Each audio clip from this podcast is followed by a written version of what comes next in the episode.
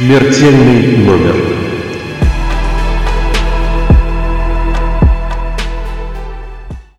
Всем привет! С вами новый выпуск э, подкаста «Смертельный номер».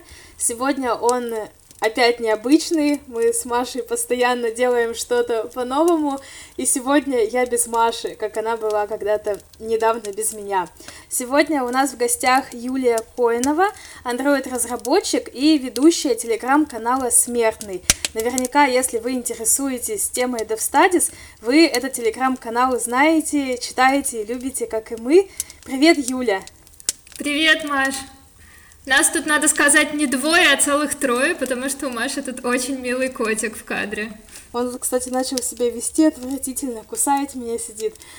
Итак, вопрос, как ты пришла вообще к изучению Dev Studies, как ты окунулась в эту тему? Этот вопрос мы задаем всем нашим гостям. Мне кажется, у меня на протяжении всей моей жизни были достаточно сложные отношения со смертью.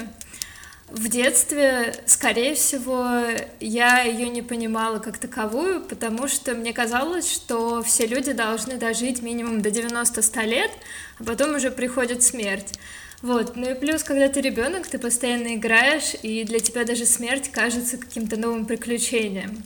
В подростковом возрасте все стало немножко по-другому. Вообще, я родилась в Кисловодске, но когда мне было полгода, мои родители переехали в Москву, но так получилось, что все мои родственники остались в Кисловодске. И был период, когда все мои родственники просто потихоньку начали умирать в этом самом Кисловодске. Умерла моя бабушка, умерла моя прабабушка, умерла моя тетя. Потом э, моей бабушки осталась сестра, у которой, соответственно, кроме моей бабушки, ее сестры и мамы, еще умер сын единственный и э, ее муж. Вот. И как-то так получилось, что на смерть пришлось взглянуть с другого ракурса, с ракурса, когда она касается тебя. Кроме того, меня не пускали в то время в Кисловодск, и я не была там на похоронах, у меня не было возможности даже нормально как-то отгоревать, что ли. Где-то в 21 меня вдруг стукнуло осознание, что, блин, я реально смертная. И не просто в 90 лет, а внезапно. Это может случиться с каждым в любой момент. И я не знаю, что конкретно к этому подтолкнуло, но, скорее всего, когда ты учишься жить своей жизнью, рефлексировать, понимать себя, то в какой-то момент жизнь становится классной. И когда она классная, ее не хочется терять. Но при этом, наверное, вот пару лет назад у меня из-за всего этого страха развилась э, не то чтобы фобия, но экзистенциальный ужас в те редкие моменты, когда ты полностью погружаешься в пустоту, которая ожидает тебя после смерти, он как-то начал слишком часто приходить ко мне. И так как я не находила никакого отклика в своем окружении, все мои попытки завести разговоры с моим окружением про смерть заканчивались тем, что мне говорили, типа, зачем вообще об этом думать, если это будет уже после того, как мы умрем, и мы это не почувствуем. Или зачем вообще об этом думать, если придумаете любую отговорку, там, нас ждет бесконечность, э, потому что у нас есть душа. Мы переродимся во что-нибудь другое. В моем окружении человек считался вечным, а я больше привыкла думать о том, что лучше готовиться к худшему. А худшее — это то, что, скорее всего, нас ожидает ничего. И это ничего пугало, и поэтому я стала искать, может быть, есть умные люди, ну как-то я привыкла, да, что-нибудь ты нагуглишь, на любой вопрос можно найти ответ в гугле. Может быть, э, были умные люди, которые уже все разъяснили. И такой быстрый research показал, что не было умных людей, которые бы все разъяснили. Нигде нету информации, структурированной по смерти. Все какими-то обрывками. И тогда вот мне пришла идея завести канал, котором бы я смогла структурировать эту информацию, возможно, как-то научиться жить с осознанием того, что я смертная. Возможно, ну, это уже из разряда фантастики, понять, что будет после смерти. Нет, но вдруг. И, конечно, да, найти людей, которые бы чувствовали то же самое, и как-то поделиться с другими людьми о том, что, собственно, я нахожу, чтобы когда следующий человек задался этим вопросом и пошел искать, он нашел некое место сосредоточения, где все, что уже какой-то другой человек проресечил, находилось бы. Вот, как-то так. Мне кажется, эта вся история тоже как бы про поиск смыслов, потому что это очень связано с вот этой вот мыслью о конечности жизни. Вот ты когда рассказывала, я тоже сразу вспоминала свое университетское прошлое, когда я изучала религиоведение, вот, а религия, собственно, и должна отвечать, да, на эти вопросы, казалось бы, вот, и мы изучали разные концепции, изучали mm-hmm. тоже там какие-то философские подходы, и тоже, как бы, мои одногруппники говорили о том, что зачем бояться смерти, если когда она придет, нас уже не будет, да, и всякое такое.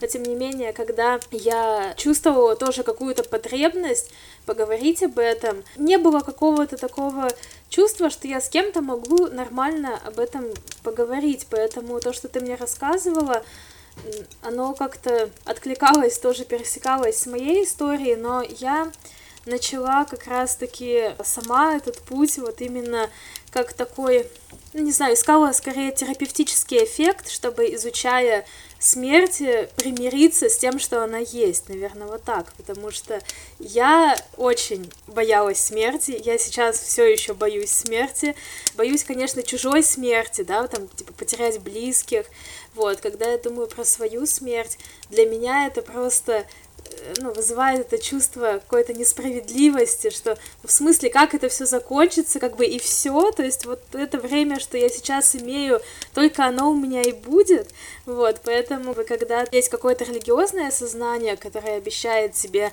жизнь после смерти, вроде это как-то чуть-чуть компенсирует, а когда этого нет, то ты просто постоянно думаешь о том, что ну так вообще-то не должно быть. Должен быть в этом какой-то смысл. Да, я абсолютно с тобой согласна. Я, кстати, вот хотела тоже узнать у тебя, были ли какие-то материалы, которые находили у тебя там особенный какой-то отклик или когда ты начала исследовать эту тему и ставила перед собой какие-то вопросы, удалось ли тебе найти ответы на часть из них хотя бы? Не, не верю, что на все удалось, такого не бывает. Да, хороший вопрос. И я еще хотела дополнить к тому, что ты до этого говорила, что мне тоже откликается тот факт, что когда ты, чем больше ты изучаешь смерть, тем ты спокойнее к ней относишься. Вероятно всего, потому что мозг настолько много и часто о ней думает, что как-то уже привыкает, что ли. Mm-hmm. Вот. И по поводу тем, да, скорее всего, я не то что нахожу ответы на вопросы, э, я открываю для себя какие-то новые интересные штуки, новые интересные мысли.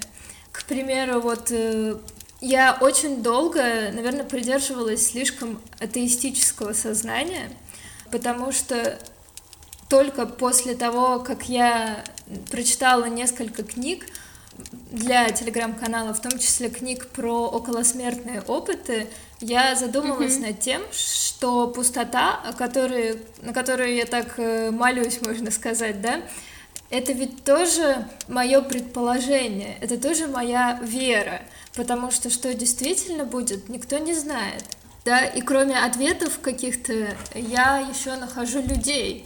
На самом деле, вот эту третью задачу, да, из моих трех задач основных для телеграм-канала, мне точно получилось выполнить. Получилось найти людей, которые чувствуют то же самое относительно смерти, также ее боятся и готовы обсудить это. Вот мне периодически пишут в личку, мы разговариваем на всякие философские околосмертные темы, и это бывает очень интересно. Mm-hmm. Многое из того, о чем я потом пишу, приходит мне через вот подобные разговоры. Это очень здорово, слушай.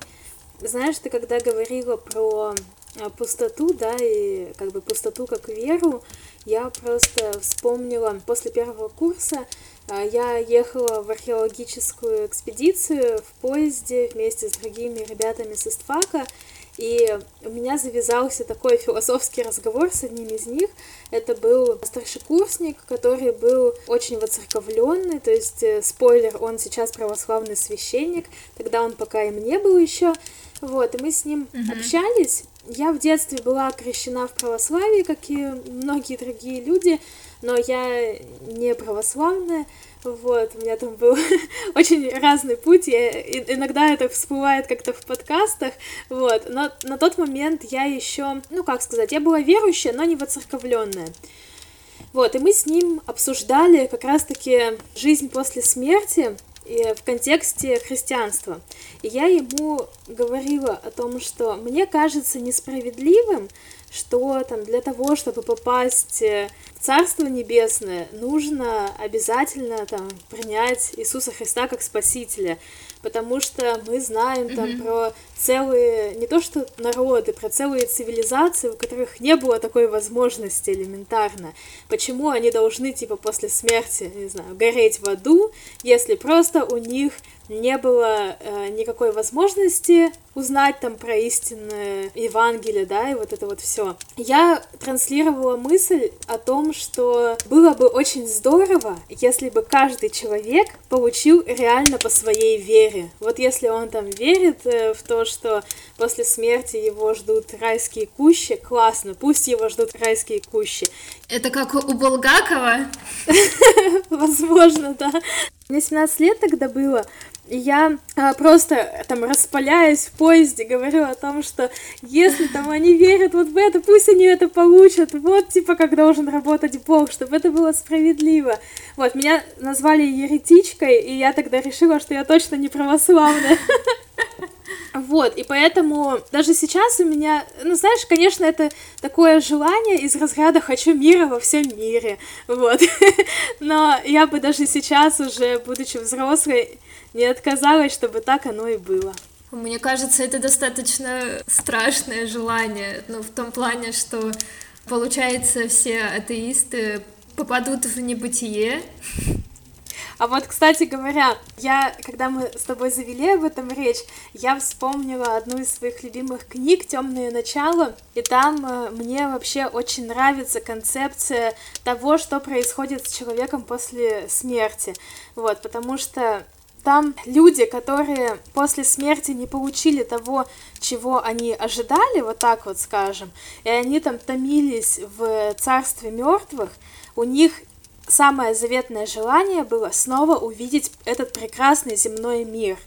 И когда их спросили, мы можем исполнить ваше желание, но вы проведете там буквально последние секунды, пока вы там не распадетесь на атомы и не станете частью Вселенной и все сказали, это лучше всего. И я сейчас, когда думаю об этом, я понимаю, если бы я могла выбирать себе э, участь, я бы выбрала такую же, как герои этой книги, потому что, ну, как бы стать частью всего, это классно. Не знаю, на самом деле, возможно, тут еще действует фактор внезапной смертности, Э, потому что если ты умираешь внезапно, это совсем другое, чем когда ты хоть немножко на подготовлен. Возможно, вот эта вот история mm-hmm. про то, что хочется увидеть последние секунды Землю, это история про то, что ты не был готов к этой смерти и хочешь просто спокойно попрощаться. Знаешь, там и такая история в контексте книги работает, и еще другая, потому что там получилось так, что а, все люди, они были, ну, пребывали в этом царстве смерти, в этом загробном мире слишком долго. Настолько долго, что они уже успели позабыть, кто они такие. Но они помнили там про свет солнца, про шелест листвы, про шум моря. Наверное, это было в контексте возвращения к чему-то прекрасно привычному для них. Вот даже так как-то. Mm, я поняла. Да, можно будет почитать художественные книги. Ну, в принципе, вот в этих выдуманных мирах столько часто случается прекрасного, что думаешь, как жалко, что вживую так нельзя это выбрать. Вот, но я говорю всегда, что если бы я могла выбирать, что вообще будет после, я бы вот такой вариант вообще не отвергала. Мне он кажется, ну, каким-то правильным, что ли. Вот, поэтому я говорю, что если бы действительно у каждого живущего человека была возможность выбрать, что же случится, это было бы не так уж и плохо. вот, но мы не знаем, что случится, к сожалению или к счастью. Ведь именно поэтому мы живем так, как живем. У нас очень это такой философский выпуск будет. да, очень пошло за философию. Не, мне нравится. Мы с тобой обозначали тему табуированности. Люди не готовы говорить про смерть. Они, правда, часто не готовы. И мне кажется, если мы берем не знаю, какую-то группу людей, то очень малая часть этой группы будет спокойно относиться к поддержанию таких тем. Вот, поэтому вот хочу узнать про твой опыт табуированности, потом своим поделюсь. Ты, конечно, права, то, что, мне кажется, особенно у нас в России есть э, табуированность этой темы, особенно то, что касается именно собственной смерти. Потому что, в принципе, к смерти других, как мне кажется, мы не то чтобы готовы, но мы готовы ее обсудить. У меня, к примеру, после того, как я гуглила про кремацию, вполне неплохо так появлялась э, релевантная контекстная реклама. Вот. Что тебе предлагали? Э, я не помню, по-моему, там выбрать урну какую-то. Mm-hmm. Недорого. Или или под ключ, в общем, провести всю церемонию, что-то такое. У нас как раз, кстати, предыдущий вот. выпуск подкаста, если вы, дорогие слушатели, еще не, не видели его, вот он как раз про похороны под ключ. Да, и это предлагает вполне неплохо контекстная реклама, и... Э, но что касается разговоров про себя, вот даже было такое, ну, очень странное на самом деле исследование, где испытуемым показывали фотографии, связанные, ну, разные фотографии, в том числе связанные со смертью, и там, где были фотографии, связанные со смертью, что-то писали, но периодически писали их имена, имена испытуемых, вот, или там показывали рядом их фотографии, и зона мозга предиктивного восприятия, по-моему, я могу ошибаться, вот, она откликалась на картинки смерти, на которых не было после там, этого картинок испытуемого или его имени. Вот. А если было, то она вообще игнорировала. Вот. Достаточно странное исследование, но мне кажется, оно такое показательное в этом плане, потому что, вот опять же, как я уже говорила, реально мы находим в себе какие-то объяснения и объяснение того, что мы будем жить вечно. И если даже мы говорим не про бессмертную душу, не про перерождение, не про слияние с бесконечным космосом, то как минимум мы можем тут э, говорить о том, что люди очень скоро смогут достичь бессмертия, потому что у нас высокие технологии. У меня вот есть такие знакомые, которые на полном серьезе верят, что к их там 40 годам уже можно будет э, себе заменять там органы полностью или как минимум переносить сознание на искусственный носитель. Вот, что мне кажется очень, очень нереальным, хотя бы потому, что вот посмотрите, у нас сейчас коронавирус, и вакцину делать будут минимум год. Э, такая вещь, как там киборгизация человека или создание искусственного интеллекта, аналогичного человеческому сознанию, это в миллионы раз более сложная задача. Ой, знаешь, вот ты об этом говоришь, и я сразу вспоминаю, э, как я в детстве думала, вот я вырасту, когда рожать уже будет не больно. Ха-ха, как я ошибалась. Но я еще не рожала, но я знаю, что это не будет так, как мне бы хотелось. А мы уж говорим тут про бессмертие. Да, и это как бы это тоже, мне кажется, то, что человек себе придумывает, чтобы было легче жить. Я никого не обвиняю, но просто вот интересно смотреть, как мы себе придумываем отговорки, потому что я, к примеру, когда я читала про околосмертные опыты, я же пыталась за это схватиться, как за соломинку. Раз у всех примерно одинаковые experience ы, значит, mm-hmm. возможно, там что-то есть. Но это я отошла от темы. Еще, конечно, да, феномен Death Cafe, где люди готовы обсуждать не только смерть э, чужих, но и свою смерть. Это отдельный, наверное, феномен, о котором можно говорить слишком долго. Вот. Поэтому, не знаю, можно ли задать этот вопрос, там, если что, вырежу потом. Я была на паре лекций у вас, uh-huh. вот, они были очень крутые, и я помню, Спасибо. прям была в восторге от того, что в государственном учреждении говорят про смерть, и это очень круто. Но потом, как я поняла, вас закрыли, да? Или там зацензурировали слишком сильно? Что вообще произошло? Произошла такая странная ситуация, получилась. Ну, сейчас я не работаю в контексте департамента культуры, вот, но говорить об этом я могу не только поэтому. На самом деле этот подкаст вообще родился как раз из э, вот этой ситуации, можно сказать. Потому что я как человек, которому была не безразлична вообще судьба Dev Studies, я начала как раз работу над лекториумом Мортале, где как раз предполагалось, что каждые две недели будет проходить какая-то лекция с самыми разными людьми, там будем говорить и про там цифровое бессмертие, и про переживание горя, и про похороны, и про кладбище и так далее. В общем, лекторий запустился, он был хорошим, успешным, то есть я не могу сказать, что там были толпы народу, но я на это и не рассчитывала, ну, потому что все-таки не все еще готовы, да, к этой теме. Но было классно, что были очень готовые люди, то есть которые были настолько замотивированы, что как бы большая часть людей, она приходила просто на каждую лекцию, то есть я их уже запомнила, узнавала, там общалась с ними. Вот, mm-hmm. и все как бы шло, шло, в принципе, неплохо. У меня было еще там в запасе расписание там на несколько лекций вперед, но как раз начинается вся эта история с коронавирусом. Вот, есть э, один телеграм-канал, не буду его рекламировать, э, который, собственно, якобы пишет о всякой дичи, которая там происходит в сфере культуры. Но, честно, на мой взгляд, я бы этот канал использовала mm. как э, в известном фильме «Хорошие сапоги надо брать», вот, вот так вот. Потому что, когда я смотрю, о чем они пишут, я понимаю, что это очень классные мероприятия, серьезно.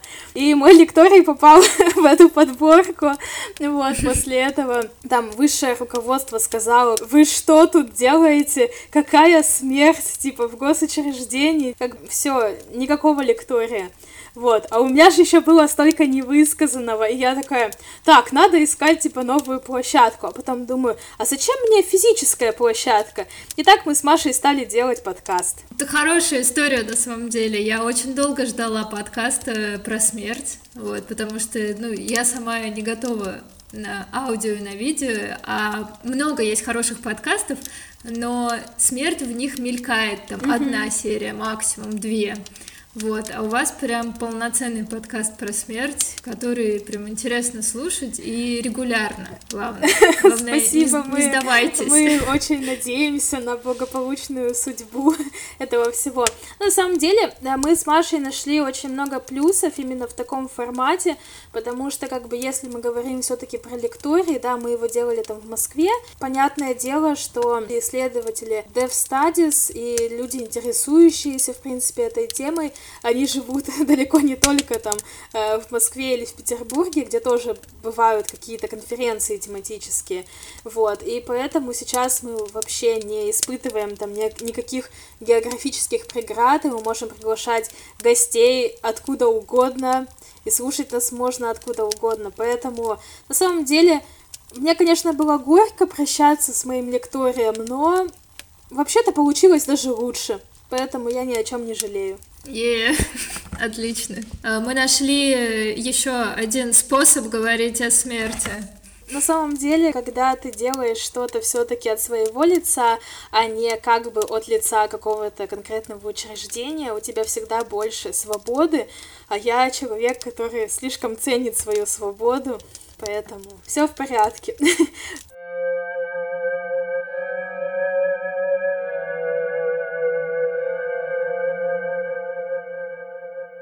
мы все равно делаем что-то со своей жизнью, планируем что-то глобальное, да, то есть мы чего-то пытаемся, не люблю это слово, но тем не менее достичь, вот, несмотря на то, что мы одновременно хотим подготовиться к смерти, которая в любом случае может быть абсолютно внезапной и прервать в любой момент все наши планы.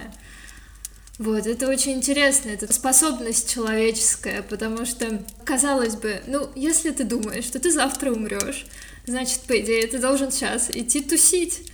Вот, э, и балагурить, вообще делать что угодно, лишь бы получать удовольствие, вот, но при этом ты там сидишь, учишься, работаешь, э, потому что понимаешь, что в какой-то перспективе ты все-таки будешь жить дольше, а значит, э, сможешь больше, а чтобы смочь больше, нужно вот это вот все делать. Это все знаменитое «Кешьте, пейте, веселитесь, ибо завтра мы умрем». А, концепт вот этот вот. Но, кстати, вот то, что ты рассказывала, у меня вызвало приятные, забавные воспоминания по поводу того, что если, типа, ты думаешь, что завтра ты умрешь, то надо веселиться там вместо учебы или работы, да. Вот, кстати говоря, я раньше, когда училась в университете там еще первый раз, готовилась там к каким-то экзаменам, и, допустим, друзья звали меня потусить или там что-нибудь было такое более привлекательное, чем подготовка к экзаменам. Mm-hmm. Вот я всегда думала, а вот если завтра я умру, типа, я же не хочу последний вечер провести, типа, над учебниками, и я шла веселиться. Иногда после этого я шла на пересдачи, конечно, но я ни о чем не жалею иногда, в общем, я все-таки придерживалась этой концепции. Сейчас, конечно, уже не так, потому что взрослая жизнь началась, куча ответственности. Я понимаю, что, как бы, come on, мне надо за квартиру платить, там, по счетам платить. Я не могу сейчас бросить работу и пойти в бар. Ну, условно. Наверное, это просто взрослая жизнь с нами так делает. Я бы сказала, что наоборот, чем взрослее я становлюсь, тем больше всякой э, хрени я творю в своей жизни, потому что я уже готова к ней, меня не держат запреты, какие-то социальные установки. Очень странно звучит. Ну да. Просто очень большой как сказать, разгул для фантазии, что ты там можешь творить без социальных установок. Ну, я не буду ничего говорить. Если говорить, например, про страх смерти, да, или там про вообще готовность к ней, что мы можем сделать для того, чтобы быть чуть более готовыми к этому роковому моменту? Слушай, тут, кстати, интересно, буквально недавно смотрела блогершу, YouTube-блогершу, которая, кстати, уже умерла, у нее муковисцидоз был, вот, она прям очень популярная, по 2 mm-hmm. миллиона просмотров. У нее очень интересная история, потому что из-за своей болезни ей пришлось пережить много операций и, соответственно, наркозов. Вот не знаю, ты когда-нибудь была под общим наркозом? Нет, не была. Я была один раз в своей жизни, это такая очень мучительная вещь, когда тебя просто реально как будто выхлопывают из жизни, и потом, когда ты возвращаешься, ты какое-то время, ну, во всяком случае, у меня так было, я какое-то время вообще не понимала, кто я, как я, как я здесь оказалась, что происходило, и все, что было раньше, вся моя предыдущая жизнь казалась чем-то нереальным. Вот, и это реально достаточно страшная вещь.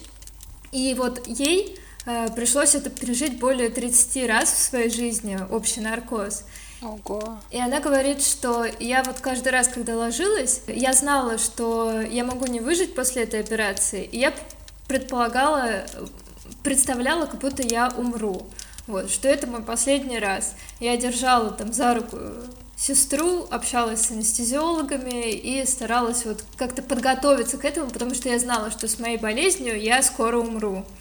Вот. Но при этом она опять же говорит, что когда э, у нее там занесли какую-то инфекцию и уже реально была угроза скорой смерти, вот буквально, э, если врачи не успеют, то она там, она умирала буквально вот на глазах. И она говорит, но когда это пришло ко мне, я поняла, что я абсолютно к этому не готова. Я хочу жить безумно, я цепляюсь за эту жизнь, и я хочу, чтобы со мной были мои близкие люди, рядом, чтобы меня поддерживали, и я вообще не представляю, как сделать так, чтобы вы были готовы к смерти. И вот мне кажется, что смерть — это не публичное выступление. От того, что ты много-много раз будешь проигрывать это в голове, ты к ней не подготовишься. Я считаю, что, э, скорее всего, если ты умираешь долго, и ты уже измучен болезнью, измучен болью, тебе будет легче уходить, потому что ты хочешь, наконец, избавиться от физических страданий. Но если мы говорим о внезапной смерти, о какой-то скоротечной смерти, то я не представляю, как этому стать более готовым, потому что даже когда ты много об этом думаешь, много этого представляешь, что будет в конкретно тот момент, я не знаю. Ну, кстати, чтобы разбавить всю достаточно депрессивную атмосферу, которую я тут навела, да, э, у Стругацких была вроде такая цитата, что Смерть — это вот самое интересное наше приключение в жизни. И в последнее время я тут еще пытаюсь начинать читать тибетскую книгу мертвых, пока застряла на предусловии. О, Да. я верю в тебя. Но это действительно так. Из-за того, что мы не знаем, что будем, то мы можем предполагать, что Смерть — это очередное приключение. Как в жизни мы постоянно пытаемся что-то сделать новое, интересное, так и смерть в этом плане будет чем-то интересным. Ну, во всяком случае, я опять это как за соломинку хватаюсь, да, как я говорю, то, что я беру какие-то безумные теории, и мой мозг хочет, чтобы они были правдой, потому что я не хочу прекратить существование. И, кстати, вот история, да, про боль физическую. Со смертью прекратятся твои физические страдания. Это действительно так. Я понимаю людей, которые боятся физических страданий перед смертью, потому что это действительно очень тяжело. Но при этом, ну, почему нельзя просто избавиться после смерти от физических страданий, а самому перейти в какое-то другое сознание? Да. Ну, это опять же история, наверное, про ограниченность нашего мозга, потому что, как я периодически себе представляю, да, то, что мы очень много всего не знаем, а, Почему мы очень много всего не знаем? К примеру, вот ты можешь представить четвертое измерение. Четвертое измерение мне не очень дается. Ну вот, у меня как бы аналогичная ситуация, потому что у меня такие самые обычные человеческие мозги, совершенно не гениальные. Но при этом тот факт, что я в трехмерном измерении, позволяет мне представить, что если бы я была в двухмерном измерении, то э, я бы не смогла представить трехмерное. То есть о чем я говорю? Вот, к примеру, я в интернете тоже находила хорошую очень аналогию, не могу ее не рассказать, правда, я, по-моему, уже зашла вообще в другую тему. Да ничего. К примеру, я двумерный человечек, вот, и мне нужно попасть к другому двумерному человечку, но между нами есть препятствие.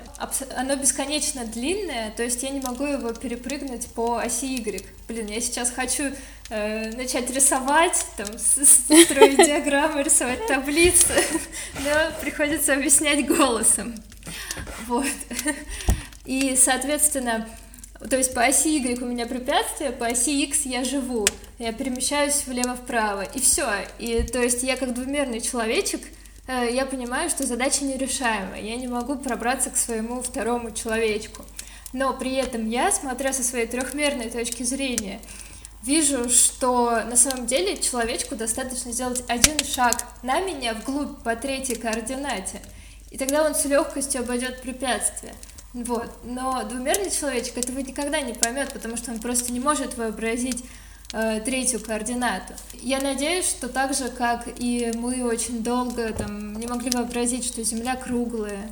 И до сих пор, к примеру, я не могу представить бесконечность. Э, когда мы говорим о бесконечной Вселенной, я могу говорить в каких-то терминах, могу там представлять, как она расширяется, там, как появляются черные дыры, как взрываются звезды, но я не могу представить как таковую бесконечность. Ограниченность мозга — это еще, наверное, очередное объяснение, очередная э, соломинка, за которую я хватаюсь, но она, мне кажется, пока самая наиболее вероятная. Мне очень бы хотелось, чтобы ну, смерть, она действительно была каким-то освобождением в хорошем смысле, да, то есть, э, не знаю, ну вот именно переходом, да, потому что раньше еще, еще одна религиозная mm-hmm. тема. Э, вот. Раньше я ходила в мормонскую церковь, вот как раз об этом где-то я уже, по-моему, mm-hmm. в подкасте упоминала, вот, и я вообще хочу как-нибудь посвятить выпуск именно представлениям о загробной жизни в разных религиях, но это пока еще просто mm-hmm. задумка. Да, вот. это интересная тема. Когда находилась в церкви, там э, очень подробно прописано все, что, собственно, происходит с человеком после его, после конца его земной жизни, вот так скажем. Вот, и когда представляешь это в контексте религии, веры, когда, когда ты понимаешь, что это там тебя касается, и вот все будет так, это действительно дает какую-то большую надежду, и я представляла в то время, что после избавления от э, физического тела, э, там, с какими-то несовершенствами, болезнями и прочим, мы там сможем, не знаю, путешествовать э, сквозь время и пространство, ты сможешь побывать где угодно, увидеть там что-то, там, посмотреть все, что ты не успел посмотреть. Вот это, конечно, было бы классно. Вот, поэтому, не знаю, как бы я просто про это думала, когда ты э, рассказывала эту аллегорию там с измерениями, ну как, смерть как переход в какое-то принципиально новое состояние, которое ты не можешь постигнуть, находясь в текущем. Вот так вот как-то. Да, это я надеюсь э, узнать. Хотя это очень тяжело, и, скорее всего, все, все-таки наше самосознание это эволюционный баг, и то, что мы понимаем свою смертность, это тоже баг, и нас ничего не ожидает, кроме пустоты. Ты говоришь про сознание как баг, да, но думаю о том, что благодаря вот этому пониманию, там, конечности, у нас есть искусство. Mm. А для меня искусство — это одна из самых таких крутых вещей вообще, которые существуют на Земле, потому что не знаю, когда я думала о том, что есть настоящее бессмертие, мне кажется, что искусство есть настоящее бессмертие, потому что я всегда думала, что вот, если, короче, я стану писательницей, и у меня будет реально хорошая книга, которую буду читать э, даже когда я умру, это и есть мое бессмертие. То есть некоторые так думают, что вот они там продолжаются в своих детях, да? Я так больше думаю про искусство. Ну вот, у меня такое какое-то понимание. Да, я абсолютно с тобой согласна. То есть э, это, это же реально э, огромный ресурс для творческой энергии, страх смерти. Это все сублимация. Опять же, если ты не готов творить искусство, то ты передаешь свои гены потомкам, да. Знаешь, я просто думаю о том, что существует очень много путей, каким образом мы можем приблизиться к бессмертию. То есть это может быть искусство, это может быть, ну, как бы физическое продолжение жизни, да, в новых людях, но это может быть э, та же наука и просто создание каких-то там классных прикладных вещей. Вот просто, допустим, мой отец, он э, работал э, строителем, строитель, токарь, вот такие всякие вещи. Вот. И я, допустим, понимаю, что вот его уже много лет достаточно нету на, на этой земле, но он продолжает жить в созданных им каких-то изделиях. То есть, допустим, если там приехать в поселок, где он жил, и там пойти в центр города, там красивая церковь стоит. И вот я, допустим, когда проходила, то когда приезжала там на похороны или там просто уже э, какие-то дела кладбищенские сделать, я приезжала туда, я видела эту церковь и видела забор, который э, стоит вокруг нее. Я думала, вот этот забор делал мой папа, и он еще много лет тут будет стоять. И как бы, ну вот именно мне вот близка такая вот позиция, что как бы как мы можем продлить свое существование. Да, это, кстати, очень такая Интересная история, приятная. Я спасаю наш финал, чтобы люди уходили так это вдохновленными чуть-чуть. А, да? Стой, я сейчас тогда скажу. Я хочу испортить финал в контексте миллионов, миллиардов лет и даже бесконечности Вселенной, все, что мы делали когда-то, оно все равно не имеет значения. Ну как, отлично испортила.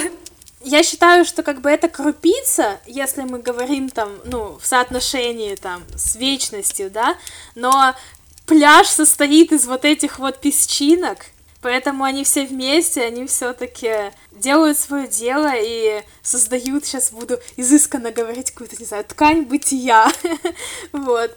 Не, хорошо сказано. Мне прямо нравится. Спасибо. Просто я вот думаю о том, что когда нам кажется, что типа вот то, что я делаю, это вообще не важно, иногда это правда не важно, но иногда мы даже не понимаем, насколько это важно. То есть иногда какие-то наши поступки или слова, они там могут э, повлиять, как-то вдохновить другого человека, да, или там, может быть, спасти его иногда. А если этот человек там станет, не знаю, доктором, который спасет еще тысячи людей, и как бы вот какие-то вот эти вот вещи, они настолько все... Я просто не знаю, уже сейчас про эффект бабочки, наверное, говорю.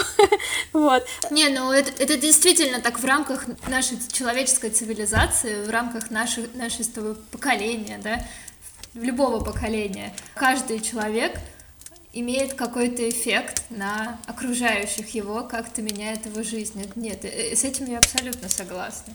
Просто я к тому, что наша цивилизация когда-то закончится — вот. Угу. И все эти эффекты, все то, что мы переживали, все, что мы чувствовали, все, что мы пытались оставить после себя, не, не будет иметь значения, потому что нас не будет как таковых, как цивилизации, как человечества. Редко кто из людей действительно может э, встать лицом к лицу, да, как бы с вот этой э, масштабной историей. Вот, и поскольку мы все-таки живем в какой-то, ну, гораздо менее большой вселенной, да, она у нас ограничена mm-hmm. нашими социальными связями, там, историей, какими-то такими вещами, там, географией и прочим-прочим, для нас этого достаточно. Не знаю, просто на самом деле вот эти мысли о том, что если смотреть вот прям масштабно, то, что я делаю или то, что случилось, оно не имеет значения. И эта мысль, она иногда может тебя успокаивать, а иногда она может тебя наоборот э, загонять э, ну, в тоску какую-то. Поэтому думать об этом надо с умом. Мораль такая. Правильная мораль. Я это, в общем, сказала, я как говорила, я не могу представить бесконечность, и сказала я это чисто, чтобы подпортить финал, как вы говорили. Ладно, на самом деле, самый финал, э, это начнется сейчас у нас, потому что у нас наступает время Блица. У нас О, нет. такой насыщенный философский разговор. Сейчас будет... На самом деле, Блиц небольшой, тут, тут три вопроса. Я надеюсь, что они тебе понравятся. Я не знаю вообще, насколько людям могут нравиться такие вопросы, но мы в подкасте их задаем. Вот. Ну, то есть, как сказать, обычно вопросы эти придумывает Маша, но поскольку сегодня подкаст я веду без нее, поэтому это все мои вопросы, поэтому мне кажется, сразу понятно будет, что это мои вопросы. Итак, первый вопрос, на самом деле, он у нас был и раньше, то есть это, можно сказать, Машин вопрос. Предпочитаемый вариант смерти. Какую смерть ты бы выбрала для себя? Ну, вообще отличный вопрос.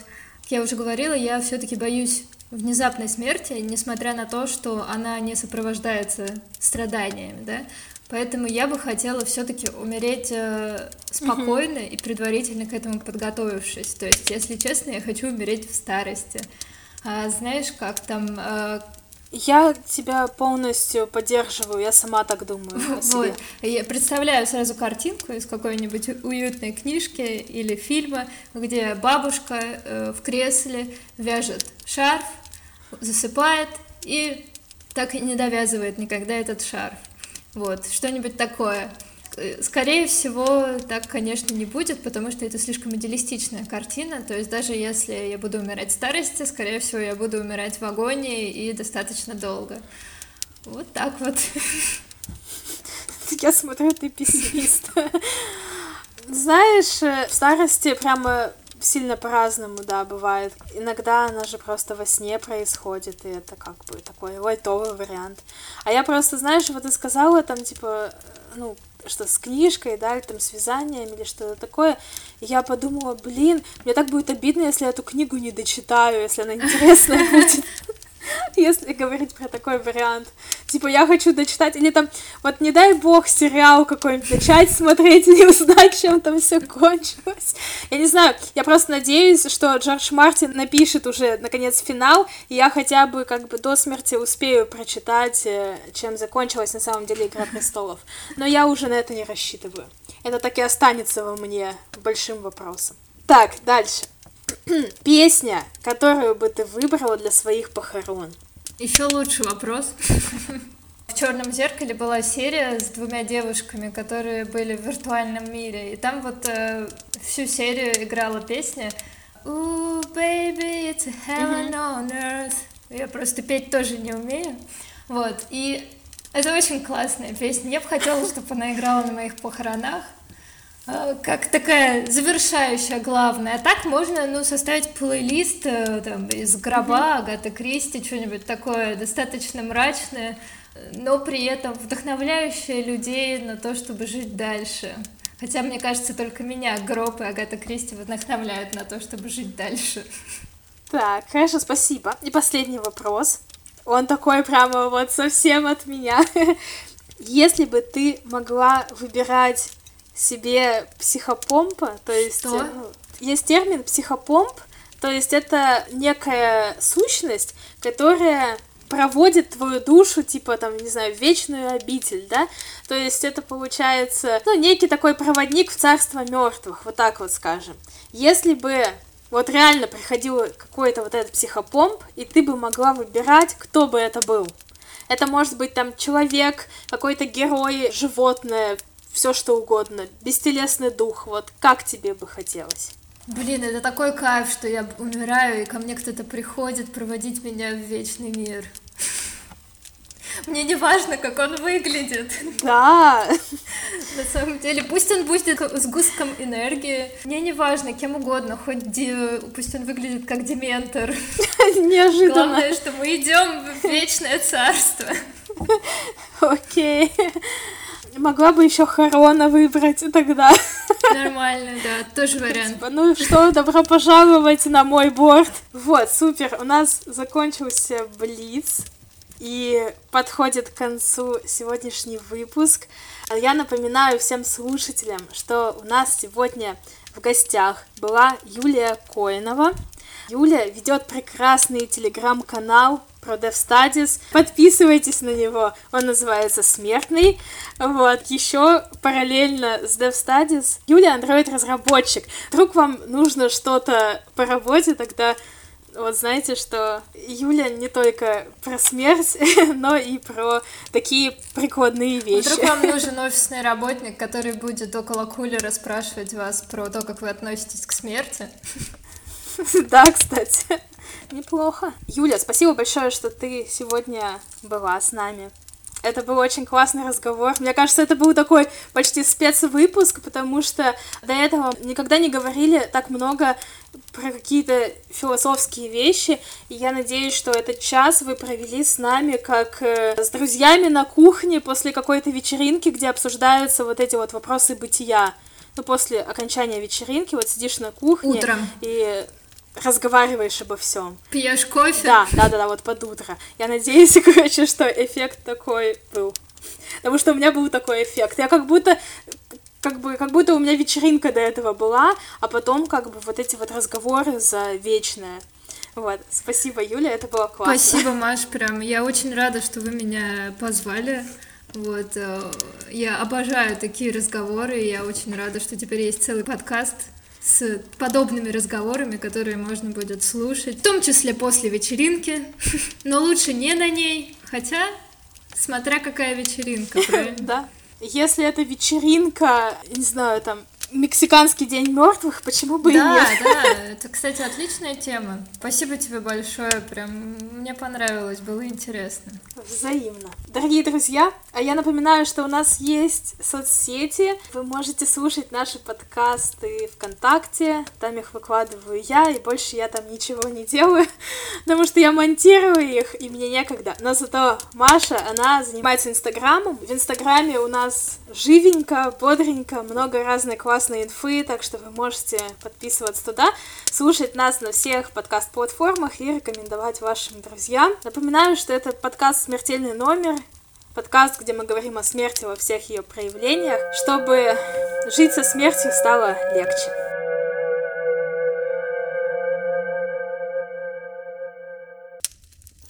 Так вышло, что когда мы с Юлей записали этот эпизод, мы поняли, что кое о чем не договорили в контексте общего повествования. И записали еще один коротенький фрагмент. Сначала мы договорились, что я попытаюсь вставить этот фрагмент куда-нибудь в середину, и никто ничего не заметит. Но потом я подумала, что а пусть он останется здесь, пусть он будет своего рода постскриптумом. И сейчас, когда вы послушаете его, вы поймете, почему я его так назвала. А я прощаюсь с вами. До новых встреч.